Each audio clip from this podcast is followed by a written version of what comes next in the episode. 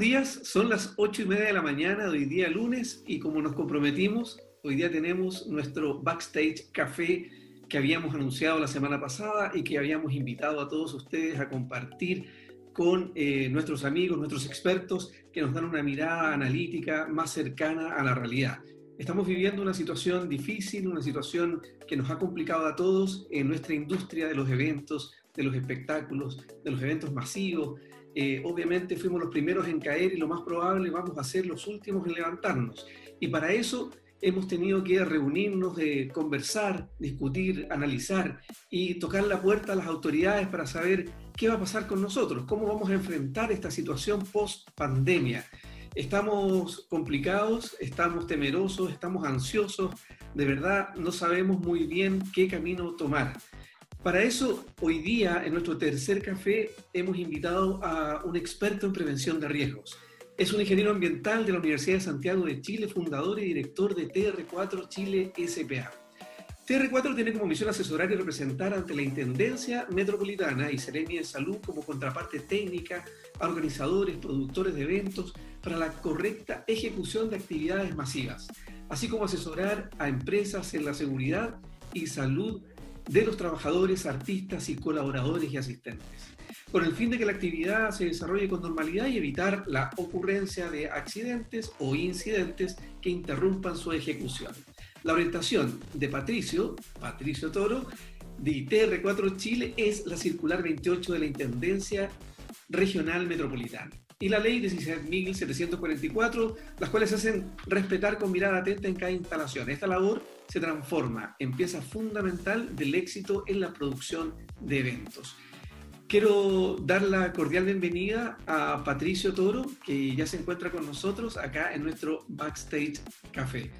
Muy buenos días, Patricio, y muy contento de tenerte acá en este espacio de conversación. Muy buenos días, Marcelo. La verdad que gracias por la invitación, una gran presentación que me acabas de entregar. Eh, esperamos poder resolver en esta conversación las dudas que tengas y que se puedan generar en el transcurso de ella. Así que a tu disposición y de todos nuestros videntes o amigos que comparten hoy día nuestro café. Perfecto. Pato, mira, yo quería preguntarte algunas cosas que, que yo creo que son de común, de común eh, eh, necesidad de nuestros pares, nuestros colegas. desde que publicamos nuestro café me han llegado muchos mails haciéndome varias preguntas, hicimos una selección de alguna de ellas y una de ellas puntualmente es cómo ves el avance del paso a paso en Chile con respecto a la realización de los eventos. Inicialmente teníamos unas directrices bastante claras del paso 1, 2 al 5 y eso sentimos que en algún momento puede haber tenido miradas eh, distintas, análisis distintas. ¿Cómo, ¿Cómo, lo ves tú? ¿Cómo, ¿Cómo ves tú que se enfrentó en Chile esta normativa? Bueno, la autoridad, desde mi, punto, mi punto de vista muy particular, la autoridad sanitaria eh, muy responsablemente definió etapas de desarrollo para el desconfinamiento siguiendo ejemplos internacionales y recomendaciones también de otros países que están mucho más avanzados que nosotros en el tema de, este virus. Y si bien restringe mucho las actividades, también deja abiertas algunas ventanas para hacer actividades en pequeña escala y así subiendo a medida que avanzamos.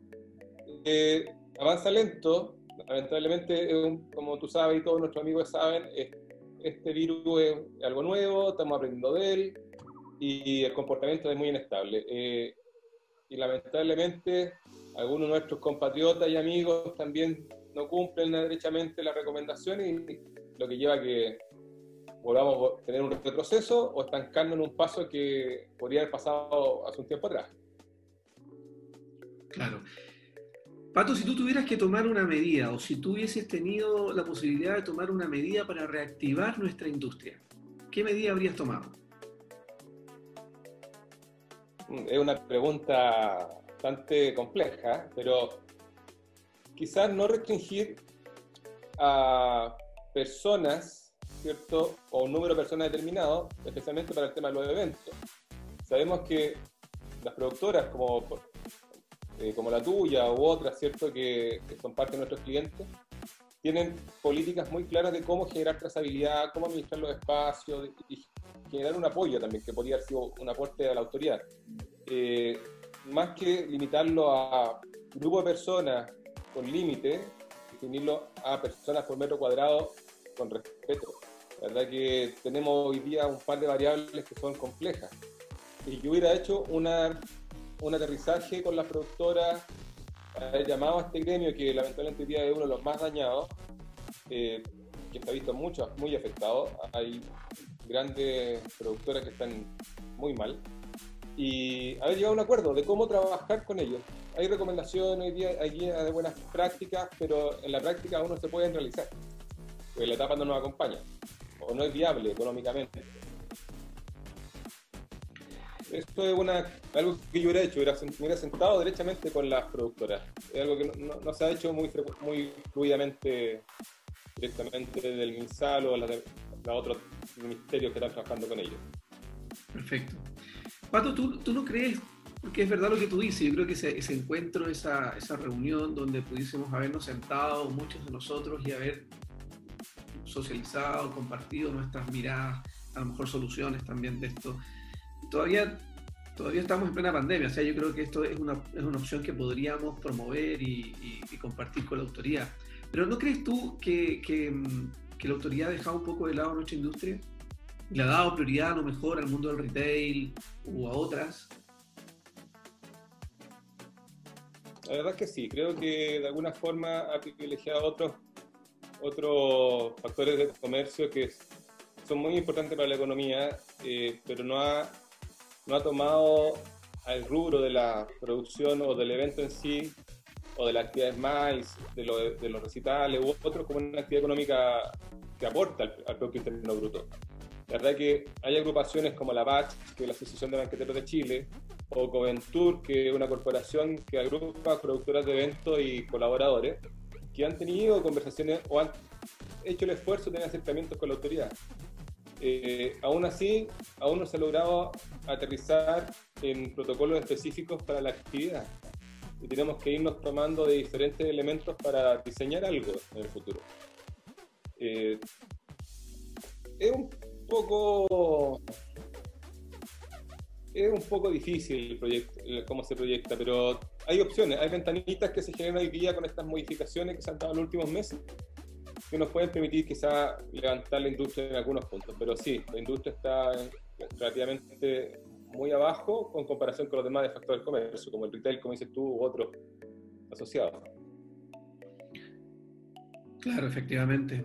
Bueno, tú yo creo que muchos de nosotros nos hemos, nos hemos reinventado y hemos tratado de, mirar creativamente cómo enfrentar esta situación.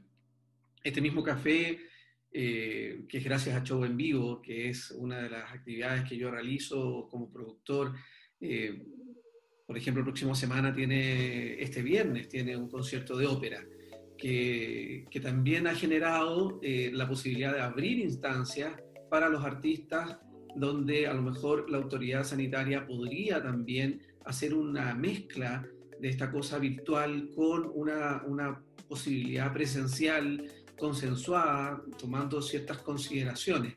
Este, eh, este viernes, creo, el jueves, el diario oficial publicó una resolución, una modificación que, establecía los aforos en eventos que, que, ya se habían determinado en distintos tipos de pasos. ¿Tú nos puedes contar un poco cómo, cómo incide, cuál fue el cambio más radical que, que anuncia esta, esta publicación? El cambio se han generado varios cambios en el tiempo. Desde que esta, esta resolución se, se publicó ya, si no me equivoco, en abril, mayo, cuando partió todo esto, y se declara la, la emergencia sanitaria, se han generado una serie de modificaciones algunas más importantes que otras para algunos sectores.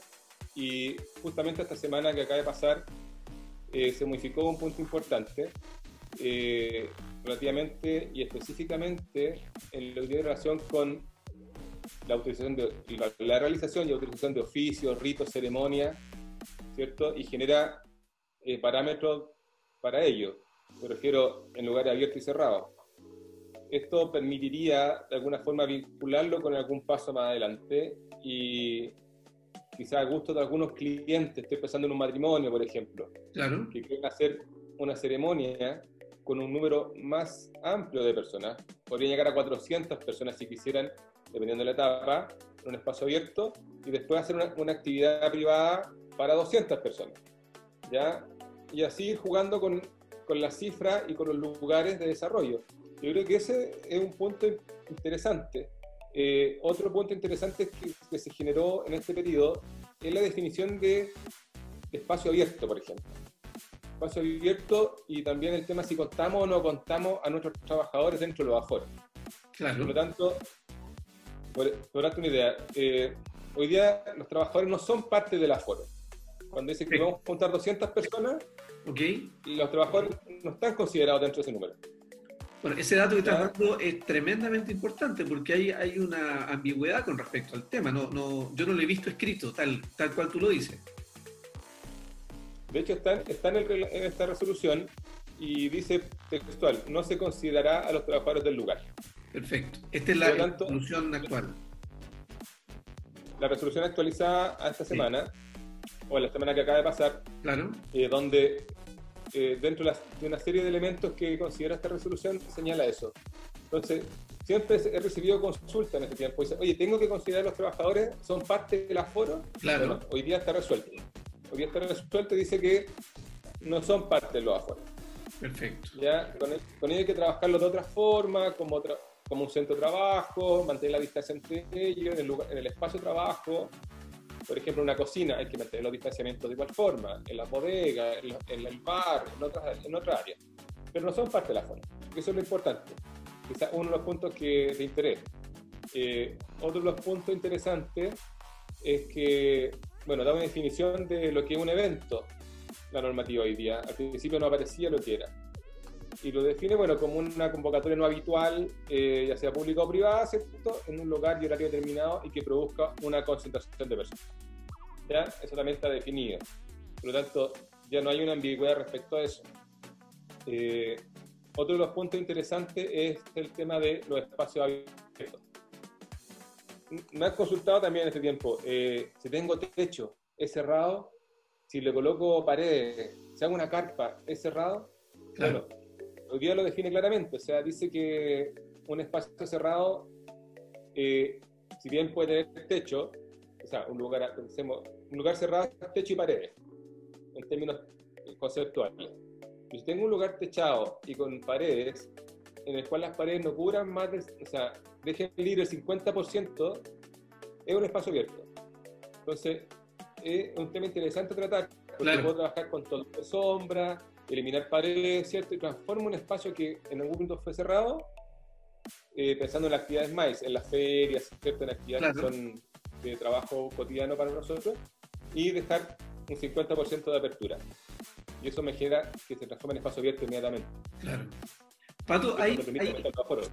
Mira, mucha de la gente que hoy día está mirando el perfil de LinkedIn, que es donde nosotros estamos publicando y transmitiendo este, esta conversación, este café, eh, son personas comunes y corrientes que no necesariamente pertenecen a la industria, pero que sí realizan actividades dentro de sus empresas. Eh, gerentes de marketing, dueños de agencias, eh, eh, áreas comerciales, gerencias generales, y preguntan cosas básicas muchas veces que, que uno no, que que hoy día a mí me interesa poder responder. Por ejemplo, en un centro de eventos, ¿se pueden hacer eventos simultáneos en distintos salones? Eh, sí. Puede. De hecho, va a depender del paso en que estemos, eh, pero dice que uno puede desarrollar actividades en diferentes espacios de un recinto, siempre y cuando ellos sean independientes unos de otros. Esto quiere decir que tengan salida y entrada independientes o diferida en tiempo y física. Por ejemplo, una actividad empieza a las 9, la otra a las 10, otra a las 11, pueden empezar todas por la misma puerta, pero salen también en horarios diferidos. No hay un cruce de público. Ok. ¿ya? Eh, el tema de los servicios higiénicos tiene que ser también exclusivos para cada sector, etcétera. Pero sí, se pueden hacer, se pueden hacer actividades como esa. Eh, Con con respecto a lo, perdona, a, lo- a los servicios higiénicos que tú lo acabas de mencionar, eh, ¿hay un aforo para el servicio higiénico? Eh, pues, supongamos que estamos en Casa Piedra o en un espacio riesgo. Eh, que es diferente cuando tú vas a un evento, un espacio abierto donde hay un baño químico. A lo mejor aquí hay un baño cerrado en un espacio cerrado, donde hay 10, 15 baños. ¿Hay aforos para eso? ¿Entra una? ¿Cuántas personas entran? La verdad que no hay algo taxativo respecto a los baños. No que te digan, este baño puede ser ocupado por una o dos personas, pero lo que hay son referencias. Se supone que por temas normativos, por lo que dice, nos dice esta resolución, no, puede, no podría haber una persona sobre los 10 metros cuadrados. Por lo tanto, y bajo eso, metros cuadrados se considera una persona. Por lo tanto, de acuerdo a la, a la, dimensión de este baño o de esta batería de baños que yo pueda tener fija, ¿cierto? Voy a tener que resolver cuántas personas pueden ingresar al mismo tiempo. Eso es lo que tienes que resolver y tampoco habla de frecuencias de limpieza, sino que lo más, con la mayor frecuencia que se pueda, idealmente que se haga, se haga un aseo de forma frecuente durante la jornada. Y si hay cambios de público, hacer bueno, una sanitización o, o algo más profundo. Pero eso es lo principal, o sea, considerar los metros cuadrados disponibles y cuánto aforo puedo tener dentro de ese espacio. Patricio, con respecto a la comida y al alcohol, ¿se puede cocinar? ¿Se puede entregar comida? ¿Se puede entregar alcohol? ¿Qué pasa con los vasos? ¿Qué pasa con los cubiertos, con los servicios? ¿Está normado? ¿Hay alguna resolución al respecto? Ahí podemos hacer una, diferenciación, una, una división o una diferenciación.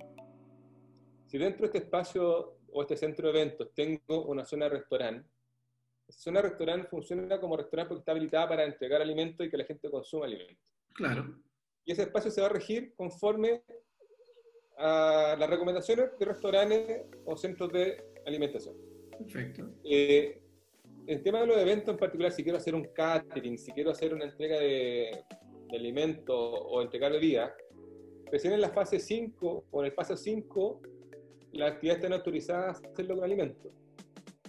Anterior a eso, ni los cines, ni los teatros, ni los análogos pueden entregar bebidas ni alimentos para consumo. ¿Ya?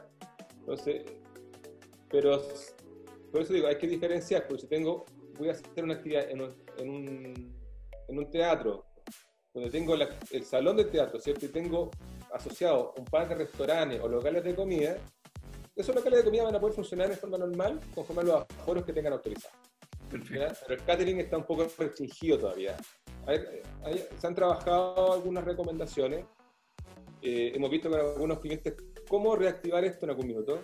Algunos centros de eventos, específicamente matrimonios, como la Casona San José, en las Vizcachas, por ejemplo, donde hemos visto cómo van a trabajar los, los garzones, cómo va a trabajar la cocina, cuál va a ser su frecuencia de limpieza y desinfección, su sanitización, todos los protocolos asociados de procedimiento de trabajo.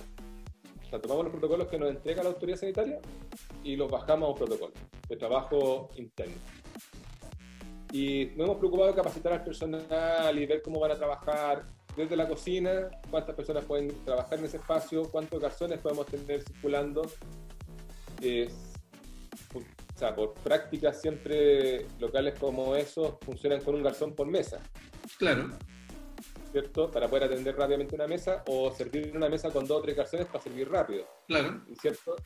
Entonces, cosas como esa quizás vamos a tener que ver ahí de acuerdo a los aforos la entrega de alimentos. Pero en lo particular, hoy día hasta la fase 5, en un evento como un cine al aire libre, por ejemplo, que quizás podríamos realizar, porque dice análogos. Claro podríamos entregar alimentos y bebidas. En la fase 4 igual podríamos hacer un cine o teatro al aire libre, porque dice, la norma dice cines, teatros y análogos. Entonces podemos transformar un espacio abierto en un cine. Eh, pero hay que tener presente que no podemos sobrepasar los aforos por fase. Correcto. ¿Ya? ¿Eso qué significa en la práctica? Por ejemplo, en la fase 4 o en el paso 4, no podemos sobrepasar las 50 personas en espacio cerrado ni 100 personas en espacio abierto. Que tiende a ser poco rentable, ¿no? O poco interesante desarrollar alguna actividad con esos números. Finalmente todos apuntamos a la etapa 5. La etapa 5 eh, podemos hacer actividades de 100 personas en espacio cerrado y 200 personas en espacio abierto. Pero la norma tiene una letra chica. Y acá es donde la aguja nos pincha, ¿cierto? Eh, porque dice hay que respetar los distanciamientos físicos, los metros cuadrados por persona y el uso obligatorio de mascarilla. ¿Ya? Y en ese sentido, por ejemplo, en espacio, espacio abierto, distanciamiento mínimo de un metro entre las personas, pero al traspasar el espacio cerrado, ya la norma nos dice, tienes que tener 10 metros cuadrados por persona. Y ahí uno empieza a proyectar, ¿lo puedo hacer? Claro. Y tú como otros productores u otros clientes dicen, oye, pero me conviene hacer un espacio cerrado si puedo tener tan poca gente. Entonces acá se nos genera quizá otra lista, para hacer actividad al aire libre, hacer un matrimonio campestre, hacer una actividad de mediodía, en un, centro, en, una, local con pradera, entonces aprovechar la área y, y derechamente invertir en sombra para tener un buen espacio para, interactuar con los clientes o nuestro público objetivo. Claro.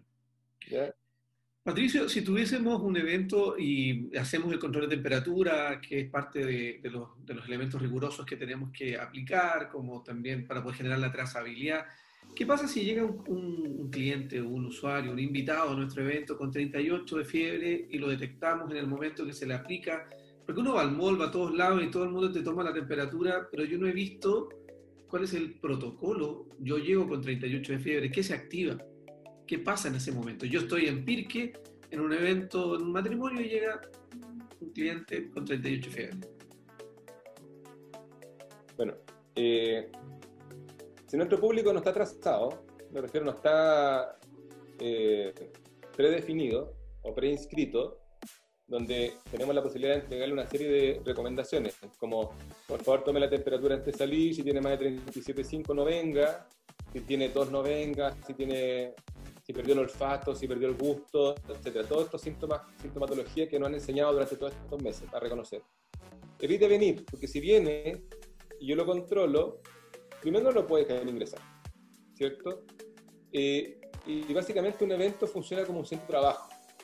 Está haciendo una analogía.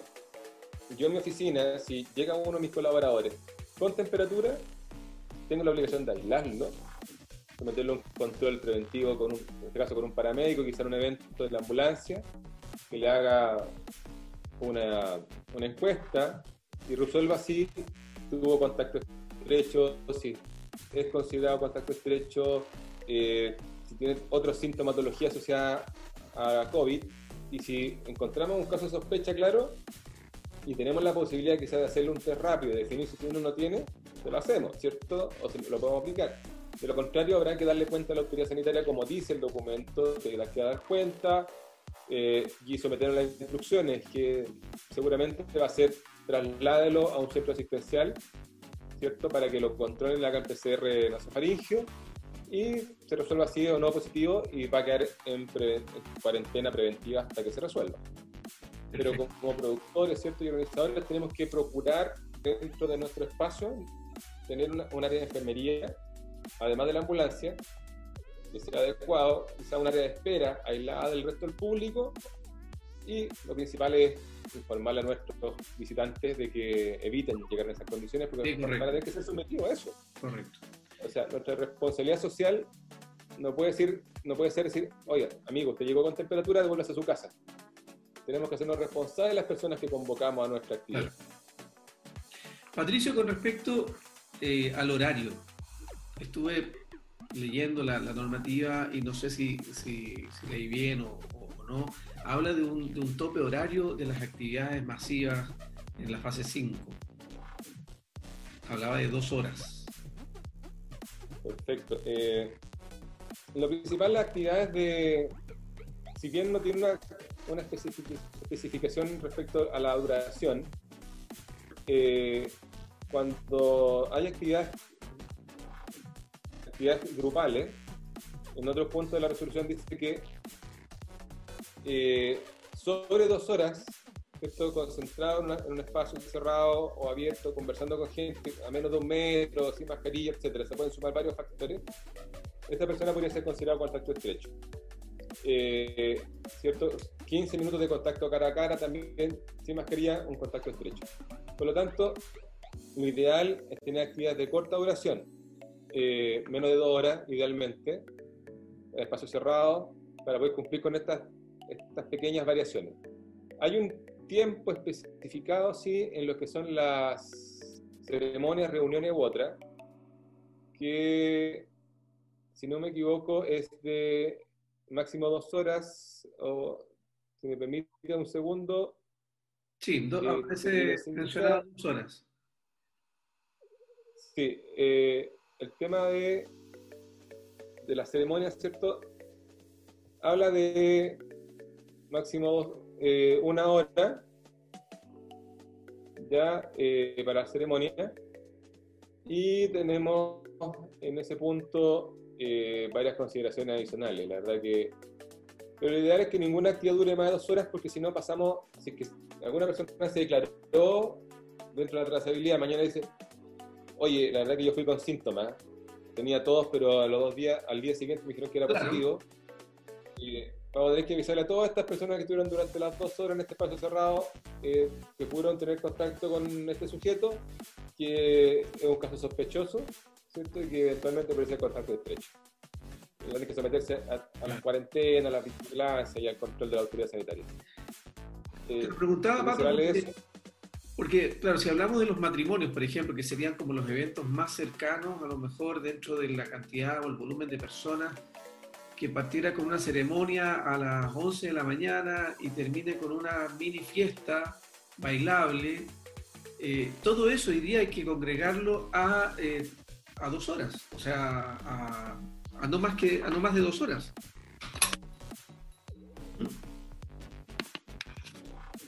De alguna forma no restringe el término horario, efectivamente, pero como decía, o sea, una ceremonia religiosa u otra normalmente no dura más de una hora. Te lo primero dice que un máximo de dos horas dentro de un espacio cerrado con, ciertas consideraciones. Eh, respecto a la fiesta, tenemos, afortunadamente la actividad tiene etapas.